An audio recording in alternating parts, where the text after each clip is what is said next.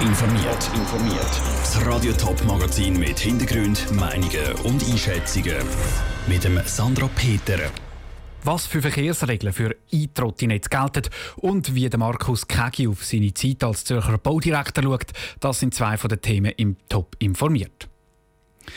Sie fahren elektrisch, also ganz ohne Motorenlärm. Sie werden bis zu 20 Stundenkilometer schnell und sie sind definitiv auf dem Vormarsch. Die Elektro-Trottinette. Heute ist bekannt worden, dass in der Stadt Zürich allein in den nächsten Wochen anderthalbtausend zusätzliche solche Trottinette auf die Straße kommen. Auch die Wintertour prüft die Stadt Bewilligungen für verschiedene Anbieter. Aber welche Regeln gelten eigentlich im Straßenverkehr für die Trottinette? Sarah Frattaroli und Patrick Walter. Sie heißen Bird, Flash oder Lime, die hunderte Elektrotrottinette, die jetzt schon in der ganzen Stadt Zürich verteilt sind. Auf dem Lenker hat es einen QR-Code. Der wird mit einer App gescannt und schon ist das Elektrotrottinett stark klar. Vom Zürich HB zum Beispiel ist man mit so einem E-Trottinett innerhalb von 10 Minuten am Zürichsee. Nur fahrt man mit diesen Trottinett auf der Straße, auf dem Veloweg oder auf dem Trottoir. Da sind die Regeln noch recht klar, sagt Jürg Reinhardt vom TCS. Also auf dem Trottoir dürft ihr nicht fahren, aber ihr dürft äh, den gelben Streifen, in der Stadt sind in der Regel gelbe Streifen neben dem Trottoir, wo die Velo fahren, oder dann auf dem Veloweg, der abtrennt ist von der Straße, dürft ihr auch fahren. Das ist gleichgestellt wie ein Velo, das 25 Stundenkilometer fährt und hat die gleichen Rechte und Pflichten in diesem Sinn. Die gleichen Pflichten wie ein Velo heisst aber auch, dass die Eintrottinett-Fahrer beim Abbügen eigentlich die Hand rausheben müssten. Nur ist das leichter gesagt als gemacht, findet Jürg Reinhardt. Theoretisch ja, praktisch ist das noch schwierig, wenn man vor allem nicht geübt ist. Es gibt aber mittlerweile sehr viele Modelle, die äh, Blinker haben, links, rechts. Und das ist so ein Detail, wo ich darauf schaue, wenn ich eins kaufe. Das Bremslicht, Blinker links, rechts, das ihr mit dem Finger ganz einfach bedienen Neben dem Vorder- und Rücklicht braucht das E-Trottinett auch eine Glocke, wie eben jedes Velo auch. Aber weil die Elektrotrottinette genau gleich wie die Velos behandelt werden, kommt es auch zu Konflikt, sagt Jürg Reinhardt ich fahre 20 mit dem Trotti und das Velo fährt 25. Und wenn ein viele Autos sind, links, rechts, kann das so ein zu Situationen führen, dass das Velo mehr überholen will. Und ich brauche auch meinen Platz und da gibt es manchmal ein bisschen kässige Worte. Um diese Streitereien zwischen Velos und Trottinett zu lösen, gibt es einen einfachen Weg. Nämlich, dass Trottinett auch 25 statt wie bis jetzt 20 Stundenkilometer dürften fahren. Dann müssten die Velos nämlich auch nicht vorbeidrängeln. Das wird im Moment auf nationaler Ebene diskutiert. Der Beitrag von Patrick Walter und Sarah Frattaroi. Eine Helmpflicht gibt es für die Elektrotrottinette übrigens nicht und alle über 16 brauchen für das Elektrotrottinette auch keinen speziellen Fahrausweis. Alle Regeln für die Trottinette gibt es auf toponline.ch.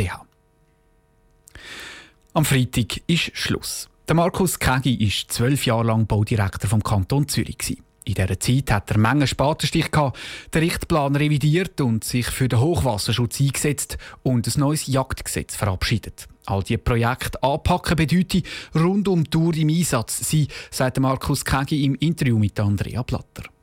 Man ist erreichbar 24 Stunden im Tag und zwar über eine ganze Woche. Das hängt schon auf eine Art an, aber äh, sie können das nur prestieren, wenn sie sich äh, wirklich in die Arbeit hineinknüllen und vor allem Freude haben. Und das habe ich gehabt. Sie sagen, Sie haben Freude gehabt. Gibt es etwas, was ein bisschen raussticht, wo Sie sich immer gerne wieder zurückerinnern? Es gibt Höhen es gibt Tiefen, wie es so im eigenen Leben auch geht. Aber gesamthaft gesehen haben natürlich für mich die positiven Sachen äh, überwogen. Und wenn man den Beruf aufhört jetzt nach zwölf Jahren, das Emotionale wird sein, wenn ich dann meinen Leuten muss sagen Ciao.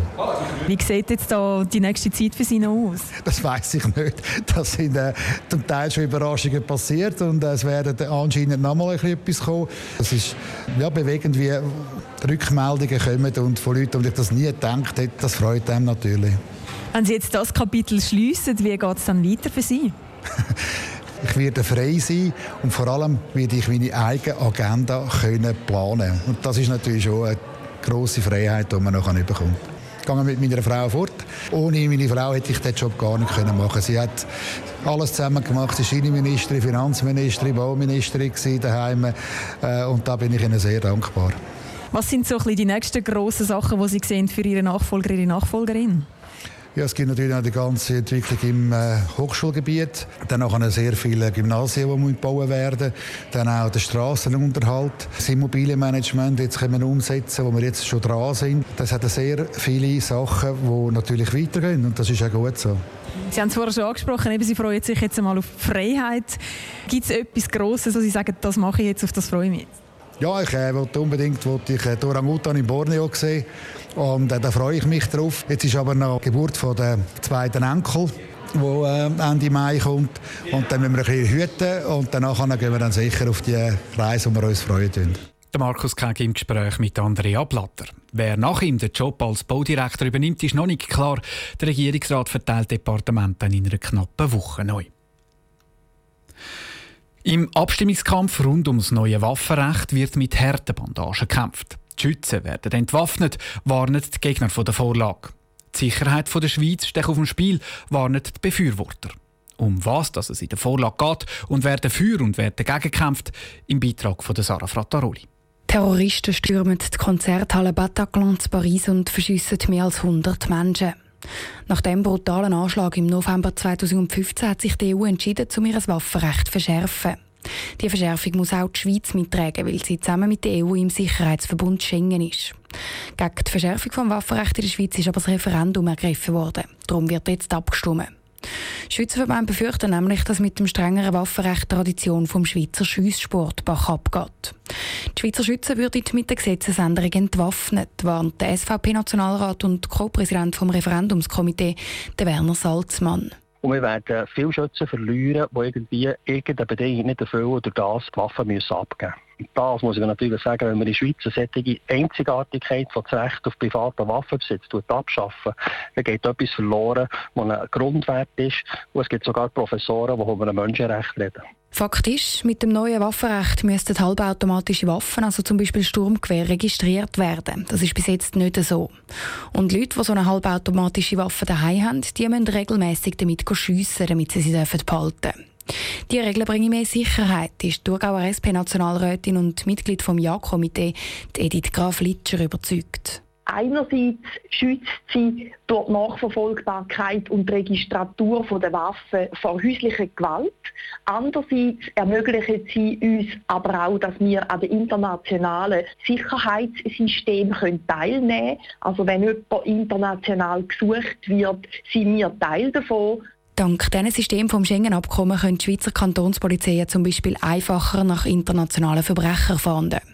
Und das Schengen-Abkommen das steht bei einem Nein zum neuen Waffenrecht eben auf dem Prüfstand. Ob es aber automatisch gekündigt werden oder ob die EU mit der Schweiz eine andere Lösung wird suchen da gehen die Meinungen von Gegnern und Befürwortern auseinander. Der Beitrag von Sarah Frattaroli. Neben dem EU-Waffenrecht kommt am 19. Mai auf nationaler Ebene auch die Steuer-AHV-Vorlage vor das Volk. Top informiert, auch als Podcast. Mehr Informationen gibt es auf toponline.ch.